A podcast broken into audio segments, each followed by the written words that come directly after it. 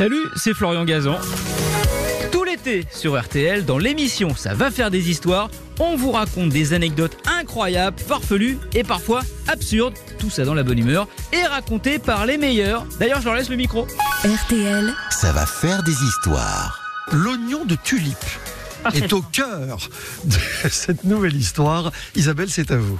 Parfaitement. Oui, je vais vous parler de feu puisque c'est le thème, mais aussi d'oignons, de tulipes, d'oignons de tulipes.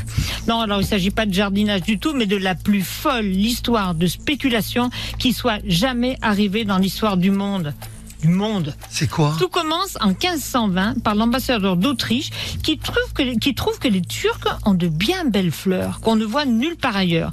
Des tulpens, des plantes à turban, alias tulipan, alias bientôt tulipe. Il obtient de Soliman le Magnifique, car c'est l'époque de Soliman le Magnifique, quelques petits, quelques petits oignons de cette fleur inconnue. Et bientôt, le turlupan, la tulipe, fait un tabac à Vienne, une sorte de fashion week. Tout le monde vient admirer cette plante. Les Allemands et les Français s'y intéressent bientôt aussi, mais eux, pas pour la fleur pour l'oignon. Et si on s'en servait pour lutter contre la famine mondiale? Un siècle et demi avant Parmentier, la pomme de terre est complètement rejetée. On trouve d'abord sa fleur absolument minable et sa chair empoisonnée. On brûle toutes les pommes de terre. Ça, c'est un véritable incendie, c'est le feu. C'est pas du hachis, c'est du gâchis. Et si cet oignon était l'avenir gustatif de l'homme, va-t-on se bouffer l'oignon? On l'envoie aux Pays-Bas, une référence en matière de botanique expérimentale à l'aide. Et là, la tulipane s'épanouit, se sublime, les sols sablonneux, elle adore. Son oignon, en revanche, est définitivement jugé immangeable. Alors, si on se concentrait sur la fleur, le marché s'organise. Un premier négociant hollandais réussit à importer un ou deux oignons par bateau d'Istanbul. Il les paye très cher, donc il les revend plus cher encore. Un deuxième limite. Les prix montent, c'est pas encore la frénésie, mais c'est pas loin de le devenir quand les Turcs flairent la bonne affaire. Ben, si l'Occident veut la fleur à turban, ben, qu'il y mette le prix. C'est donc rare et très vite hors de prix. C'est même le feu. Si c'est cher, c'est que ça les vaut.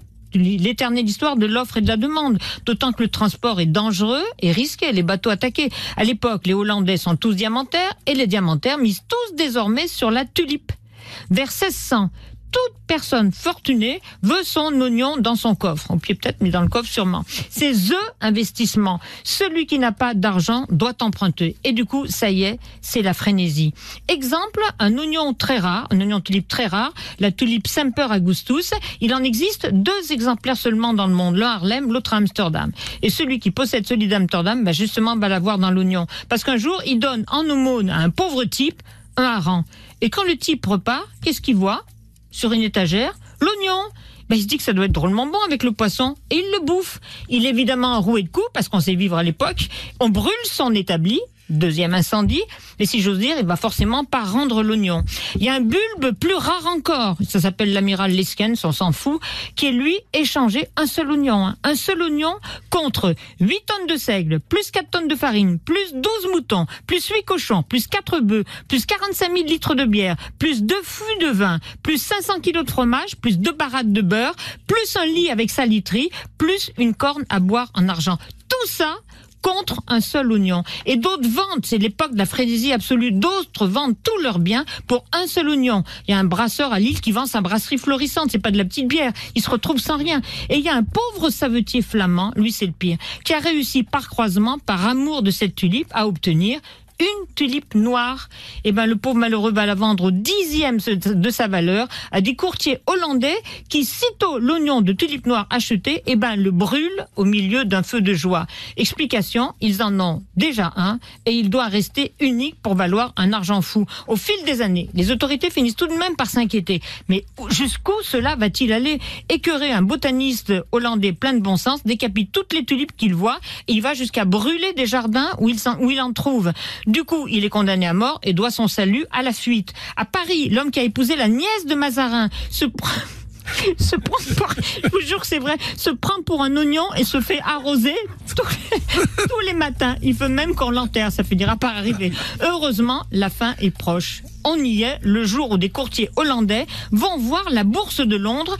Persuadés de doubler la mise et multiplier leur fortune. Sauf que les Anglais, ils sont jamais là où on les attend. Donc, ils regardent froidement cet oignon de tulipe et ils leur disent, bah, écoutez, les tulipes, c'est pas nos oignons, merci, au revoir, la porte est derrière.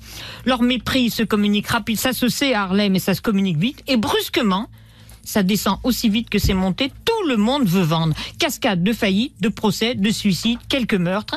Et en 1637, enfin, une loi est votée qui remet la tulipe à sa place, littéralement, c'est-à-dire au rang de simple fleur parmi les autres fleurs, sauf en Hollande, où elle est toujours vénérée. Alors, vous savez quoi? Les Hollandais, eux, ils savent très bien s'occuper de leurs oignons.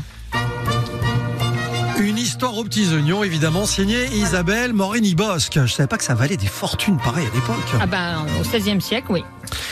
Vent, vent, la tulipe. Merci d'avoir écouté cette histoire. Retrouvez tous les épisodes sur l'application RTL et sur toutes les plateformes partenaires. N'hésitez pas à nous mettre plein d'étoiles et à vous abonner. À très vite. RTL. Ça va faire des histoires.